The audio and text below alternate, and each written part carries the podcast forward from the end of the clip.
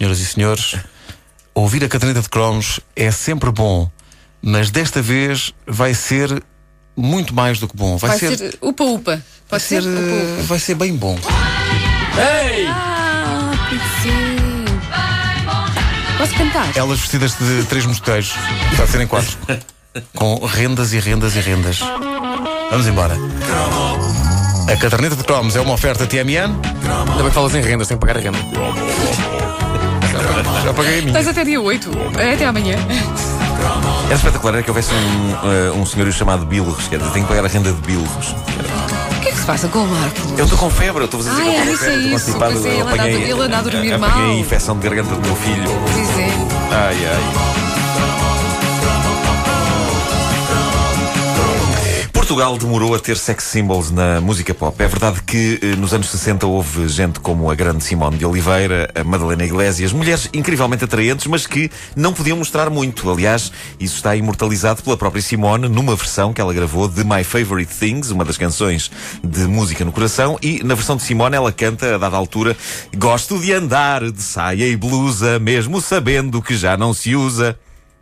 Este verso é possivelmente o menos sexy da história da música portuguesa, porque eh, mesmo que possamos fantasiar com o tamanho da saia, que podia ser curta, ou com a transparência da blusa, que podia ser bastante transparente, o verso, pelo facto de ter sido gravado na altura em que foi gravado, remete-nos para uma saia eh, muito para baixo do joelho e uma blusa de funcionária de repartição das finanças.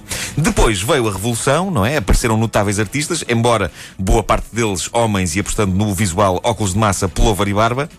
Mas nos anos 80 tudo mudou. O rock ganhava jeitosas do calibre de Helena D'Água e Adelaide Ferreira e a pop portuguesa via aparecer a sua primeira e definitiva girls band.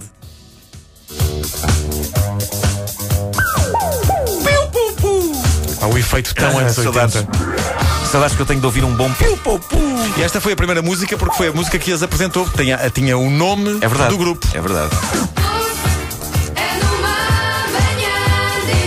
As Doce, Laura Diogo, Lena Coelho, Fátima Padinha, Teresa Miguel, vestidas como nenhuma mulher se tinha vestido até aí na música portuguesa, num projeto que, eh, evidentemente, tinha de ser criado por homens. Eh, neste, caso, neste caso, o lendário Tosé Brito e também António Avelar Pinho, uma das grandes mentes criativas deste país, que esteve presente em basicamente tudo, desde a banda do casaco até à famosa série policial dos anos 80, Claxon, que também é dele.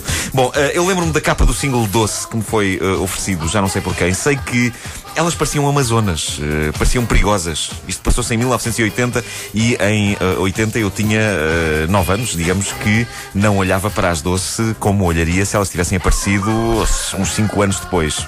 Ah, aos 9 anos, as Doce são super heroínas. Têm aquele mesmo tipo de existência que a Wonder Woman. Estão na televisão, estão em capas de discos, em revistas, mas no fundo são como desenhos animados, não é? Não, não existem mesmo. Não é? existem, não existem. Eu, eu achava-as bem fixes e, e quando eh, chegou a altura de as achar desejáveis, já a banda se tinha dissolvido. As Doce não esperaram por mim e por isso eu não tive outro remédio senão virar-me para Samantha Fox, não é? As Doce não eram para casar. Era essa a minha dúvida. Ah, não? As Doce não eram para Mas casar. nenhuma delas. Não, nenhuma delas era para casar. Era tudo aviado. É, exatamente. Mas eh, foram um fenómeno, foram várias vezes ao Festival da Canção, passavam a vida em programas de televisão e, para mim em particular, foram protagonistas de um dos dias mais surreais da minha vida. Então? O dia de 1980 em que a minha mãe decidiu levar-me ao Jardim Zoológico para me explicar o quê? Que ela e o meu pai se iam separar. Eu tenho esta memória praticamente tatuada na minha mente. E onde é que entravam as doce? Entravam quando a minha mãe me diz Nuno, eu e o pai vamos separar-nos. Sabes que às vezes os adultos zangam, se não faz sentido continuarem juntos, não é? Etc, etc, etc. Eu fiquei num tal estado de choque que eu não chorei. Eu fiquei com o olhar vidrado na coisa que estava mais à mão ali no momento, que era uma máquina que havia no Jardim Zoológico na altura, e em que se metia uma moeda para ver uma banda musical de bonecos animais peludos, já muito encardidos, a mexer e a tocar. No fundo, aquilo é uma espécie de jukebox, não era? E a minha mãe, depois de soltar a bomba, perguntou-me, ficou ela própria também sem saber o que é que havia de dizer. Claro. Queres, queres pôr uma, moe- uma moeda nisso? E eu disse que sim. Eu pus a moeda e os bonecos começaram a mexer e a tocar os seus instrumentos ao som eh, desta música. É o amanhã de manhã. E. E foi absolutamente surreal. Foi surreal a maneira como eu, com 8 ou 9 anos de idade, digeri a dramática notícia da separação dos meus pais. Foi ficando vidrado numa banda musical de animais animatrónicos muito encardidos e já meio desfeitos a tocarem isto. Ainda por cima o tema da música, quer dizer. e ali ficaste a olhar para os bonecos eu fiquei a olhar para os encardidos. bonecos e a pensar assim, "Então, e agora como é que vai ser? O- Os meus pais acabaram por reatar eh, pouco tempo depois e só se divorciaram muitos anos mais tarde, mas eh, lembro-me que quando de facto eles se divorciaram muitos anos depois, Tu sentiste a primeira imagem que me veio à cabeça quando eles anunciaram a decisão foi a de bichos encardidos a tocar isto. é terrível porque não é das imagens mais dignas para uma pessoa ter a propósito do divórcio dos pais, não é? É, é, é suposto a pessoa ter imagens e sons mais pungentes, mas não, é isto. É, pá. As doces, E o, nem imaginava. o, o mais extraordinário, está num crescendo, o mais extraordinário é que quando eu me divorciei há uns anos, no momento em que eu estava a assinar as papeladas, os animais a tocar o amanhã de manhã das doces voltaram à minha mente. Eu saí da conservatória a cantar. O Amanhã de Manhã das Doces para mim é a grande canção do fim de relações, eh, apesar da letra apontar eh, noutro sentido. No sentido exatamente contrário, não é? Mas não é só o Amanhã de Manhã das Doces, é o Amanhã de Manhã das Doces tocado por um agrupamento de animais farruscos. É uma das coisas mais bizarras que eu tenho armazenadas na minha mente. Voltando às doce, propriamente ditas, foram superstars, foram símbolos sexuais. Uma delas foi casada com o Pedro Passos Coelho, não Foi, Foi, foi, foi, eh, exatamente. Se não me engano, eh, não, não quero não estar a, a falhar, mas acho que Fá? foi a Fá. A Fá, eu acho que a foi a Fátima Fá, sim. Padinha. Capaz disso, sim, sim, sim. Ah, mas cada português tinha a sua doce preferida. Espera aí, quando se separaram, foi vê-la no Jardim Zoológico a ver. sentada a olhar para a máquina.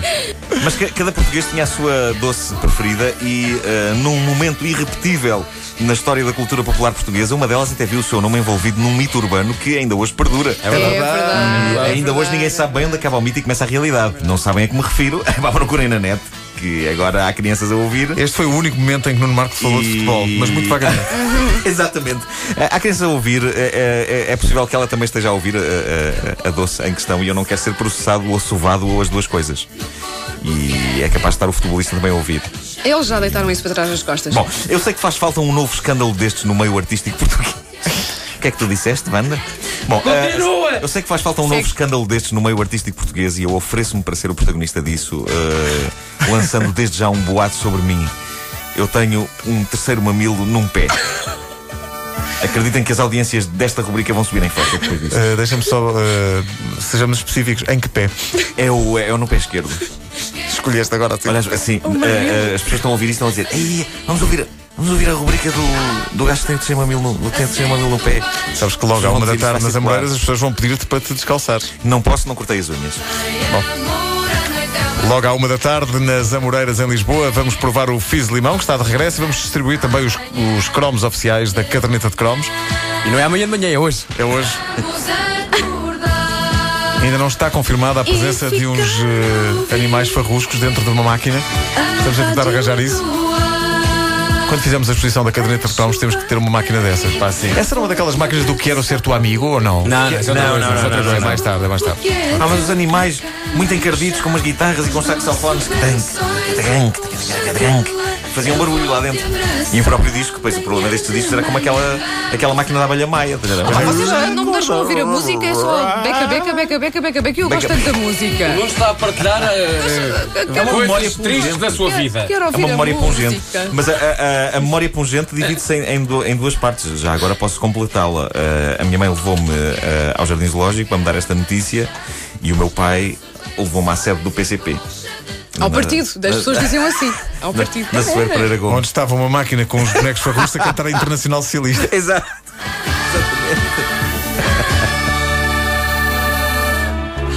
Uns animais farruscos com bandeiras vermelhas. com grandes sobrancelhas, porque era obrigatório. A caderneta de cromos é uma oferta TMN, disponível em podcast em radiocomercial.clix.pt. O encontro está marcado, uma da tarde, nas Amoreiras, no quiosque da Olá, em frente à Caixa Geral de Depósitos. Lá estaremos.